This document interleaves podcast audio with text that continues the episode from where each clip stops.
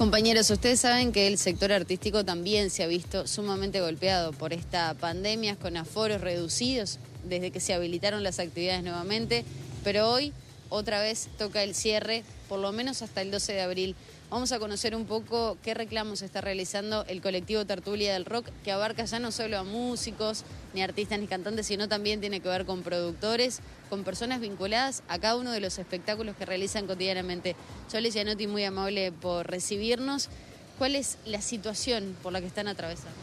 Bueno, la situación que estamos atravesando todos en, la familia del espectáculo es, eh, ya estamos en en las últimas, como quien dice, porque eh, no tenemos ninguna seguridad de que esto vuelva a, seguir de la forma en que nosotros estamos acostumbrados a trabajar.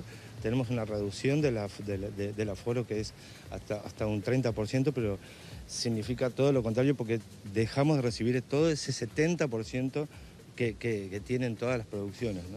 se está viendo un poco mal lo que es este, nuestro momento, así, sobre todo económico, donde hay muchos colegas que ya no tienen ni para, es el día a día, ya no tienen ni para comer o para pagar sus, sus cosas necesarias al, día de mañana. Entonces, la situación es muy crítica y necesitamos alguna solución.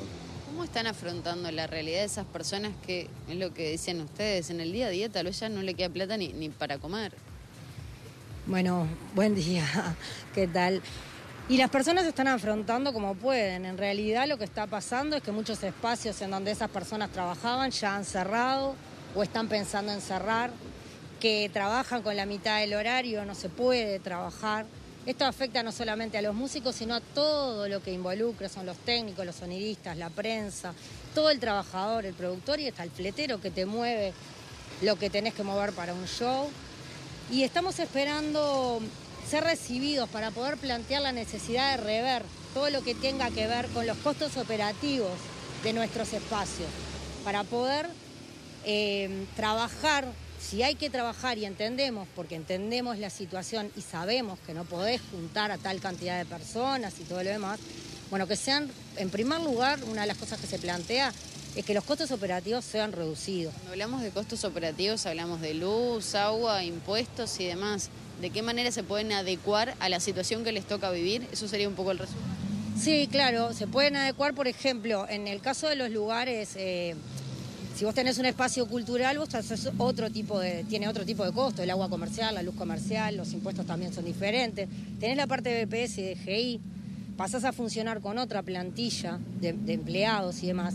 Y bueno, se podrían tocar algunos de esos, de esos espacios, en los que sea posible, en los que sea posible además, para reducir ese costo operativo y que el lugar directamente, fíjate que tenés que pagar un alquiler mes a mes. Y hay lugares que han cerrado por no haber tenido ningún tipo de consideración a ese respecto. Y se necesita tener ese tipo de consideración dentro de lo posible, dentro del contexto que estamos viviendo, entendiendo bien claro que lo que tratamos de hacer es solucionarlo del mejor modo, adecuándonos a todo lo que está sucediendo en este momento. Hay otros instrumentos que podrían surgir de parte de los espacios eh, oficiales, digamos, eh, para poder paliar, esa situación, ¿verdad? Eh, como crear plataformas en donde se pueda generar trabajo y trabajar a través de, los medios que tenemos actualmente, las posibilidades tecnológicas que tenemos actualmente, y también la reproducción de música nacional en modo masivo, en modo, en modo más, más tiempo de esa reproducción para que los músicos también puedan cobrar por esa reproducción. Muchas gracias a ambos por este contacto. Esperemos que la situación se pueda solucionar lo antes posible y que, bueno, se puedan retomar los espectáculos apenas se solucione toda la situación sanitaria. Muy amables. No, gracias a ustedes y espero que también nuestra gente siga consumiendo más música nacional, que es de la forma que nos pueden ayudar. Que suene la música del Uruguay para que los artistas uruguayos puedan llegar a su casa con, un poco más de, de bueno, algo para comer o para, para poder vivir. Así que gracias a todos y bueno, seguir con esto. Gracias a ustedes. Seguimos con ustedes, compañeros.